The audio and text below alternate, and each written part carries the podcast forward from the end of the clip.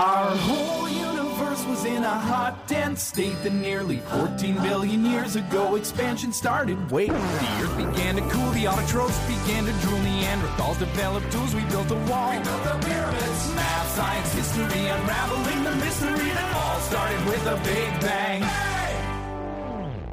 亲爱的老师、同学们，大家好！大家期待的轻松时刻又到了，现在请放下包袱，敞开心扉， 跟我们一起品尝嘻哈串串烧，让它触动你敏感的神经，陪我们一起开怀大笑。我们是萌帅组合，我是李景瑞、李可帅。Hello，大家好，我是你们的好朋友萌妹子耿亚楠。前段时间啊，我国有件喜大普奔的事儿，那就是美国第一夫人米歇尔来了，与我国第一夫人彭丽媛展开了夫人外交。米歇尔此次访华的重点是教育合作和青年交往，进一步推动两国人文交流。嗯，是的，相关的新闻报道呢，我也看了。在参观北京师范大学附中时，两位第一夫人谈笑风生，举止优雅，尽显国母风范。可是啊，照片中有那么几道亮丽的风景，真的让我受不了啊！亮丽的风景你还受不了？那是啥？那必须的是同学们那一身宽松的蓝白校服啊，真是顿时让人亮瞎了双眼。这千年不变的校服模样，真是叫人倍感亲切。还是原来的配方，还是原来的味道，这般坚挺不变的精神，和中国只涨不跌的房地产有一拼了。这般坚挺，也引发了网友们对校服铺天盖地的吐槽。这丑到爆的校服已经是一个老生常谈的话题了。就像很多人觉得自己的二代身份证照片丑不堪言，关于校服的回忆，很难有人说一个好字。相反，倒是很多人认为，那段青葱岁月最令自己难堪的事情之一，就是穿着一身丑到爆的校服，走在上学和放学的路上。这校服既怂的不堪回首，又丑得不忍直视，单一的样式，单调的色彩，而且搭配古怪。就是啊，想当年像我这么清纯可人、长相甜美的小学妹，穿着一身水桶般的校服，哪会有传说中扑面而来的青春气息啊？在穿什么都好看的青春年华，我们能穿的只是校服，还是丑到爆的校服。哎，我现在才明白，像沈佳宜、柯景腾那样的人才有青春，咱们呀就在校服里蜗居度过青春吧。你没有美好的青春气息，那也不能全怪人家校服吧，是吧？也得怪自己那个啥。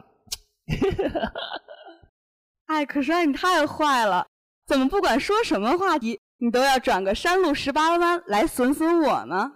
好吧，好吧，咱们还是说说校服吧。你说这校服丑还不算是，最糟糕的是校服还总出现质量问题，粗制滥造的做工，与学生好动的天性为敌。一拉一扯就破烂不堪。前几天网络红人征集最孤单的时刻，我想到就是上学时穿着校服跑了两步，校服裤子就开了。所有人都知道，就是没人提醒我。唉，说多了都是泪啊！哎，这纯粹就是人品问题。我觉得这校服的丑啊，有个重要的原因就是被比出来的。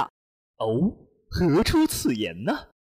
从小到大，总有一个别人家的孩子把我比得体无完肤。现在好了，就连校服都有一种别人家的校服。你看人家思密达国的，男生平整的衬衫、修身的西装，女生白衬衫、甜美的百褶裙。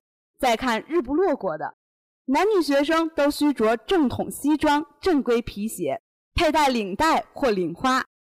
咱们呢？男生运动衣、运动裤，女生运动衣、运动裤。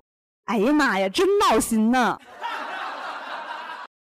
一个校服就让你闹心了，那你听了下面这四个字，还不得贼闹心呐？怎么比校服还有杀伤力？那就是中国足球，它给我们带来的不仅是射门的刺激，不是守门员的紧张，而是笑话。哎，关于中国足球的笑话段子，可谓是野火烧不尽，春风吹又生呀。是的，现在啊，让我们拨动时间的齿轮，来到二零零八年，国足世预赛兵败天津，中国足球第八次无缘世界杯呀！次日，全国所有报纸网站都大幅报道国足的耻辱性溃败，但吉林的新闻华报在国足惨败次日，并没有像其他媒体一样多版的报道国足的惨败。新文化报的编辑们只是惨痛地写下了十个大字儿：“国足惨败，我们无话可说。”作为对国足的报道，而对战报分析、赛后等的新闻只字不提，被网友称为最有个性的报道。国内报纸对中国足球队的最经典评语，甚至有网友戏称：“标题都是多余的，纯属浪费版面。”啊哦，连一向严肃的报刊也不淡定了。下面我也说个2008年的吧。北京奥运会前，国家体育总局开会，各项目的负责人都来了，就属足球项目开的车最好。国足队员谢亚龙开一奔驰，在门外威风凛凛，还冲大伙招手呢。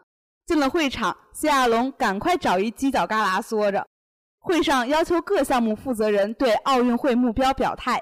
乒乓球的领导说：“我们争取金牌全拿，银牌拿百分之九十。”跳水的说：“我们争取金牌只漏一块。”羽毛球也表态：“我们目标金牌全拿。”这会儿领导说：“谢亚龙，你们足球也来表个态呗。”谢亚龙说：“我们争取不添乱。”其他兄弟项目有需要用车的，我们全力支持。这国足队员对自己国的运动员还蛮仗义的嘛，不错不错，还是有优点的嘛。那是那是。现在咱们把国足队员和国际足球界的友人联系起来看看，说能够做出五十米外精确长传并找到场上队友的是英国球员，能够做出五米内精巧二过一的是阿根廷球员，能够做出五米内短传还把球传丢的是中国球员。能够在三十米外劲射破门的是德国球员，能够在门前三米打空门得手的是葡萄牙球员，能够在罚点球时把脚旗打翻的是中国球员，能够把球从本方底线带到对方半场的是荷兰球员，能够把球从本方底线带到对方底线的是巴西球员，能够把球从本方球员脚下抢断并进错球的。是中国球员，能够跑得比球快的是荷兰球员，能够跑得跟球一样快的是英国球员，连裁判都跑不过的是中国球员呐！那那，哎呀呀，我受不了啦！英国媒体也忍受不了了，他们称，影响中国球员进球的原因有两个，一个是他们的左脚，另一个是他们的右脚。哎呀，我去！这调侃君都蔓延到外国了。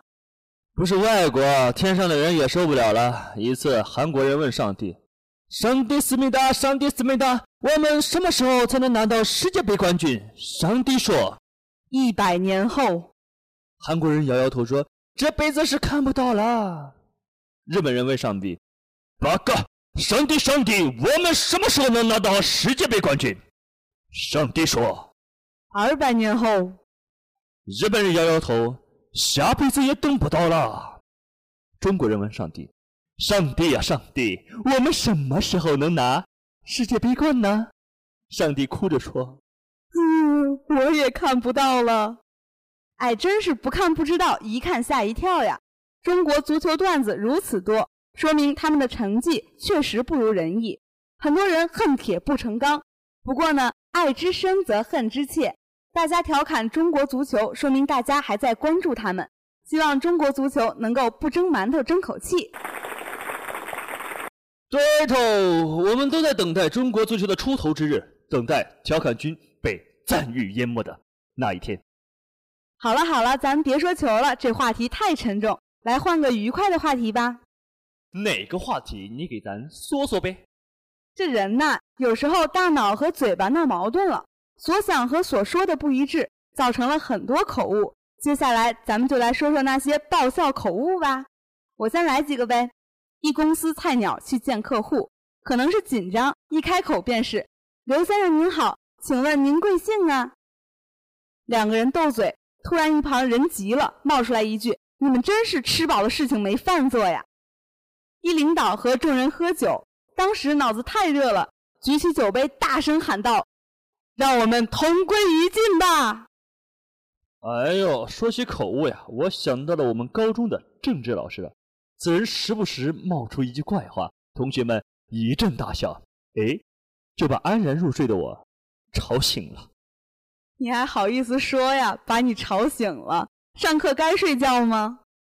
哎，好吧，那我给你说说他的语录吧。一次讲课的时候，他说：“下面我举个比方啊。”然后觉得不对，又说：“打个例子啊。”还有一次谈到中日政治问题，他比较仇日，扯呀扯呀扯啊，就扯到了日本武士剖腹自杀。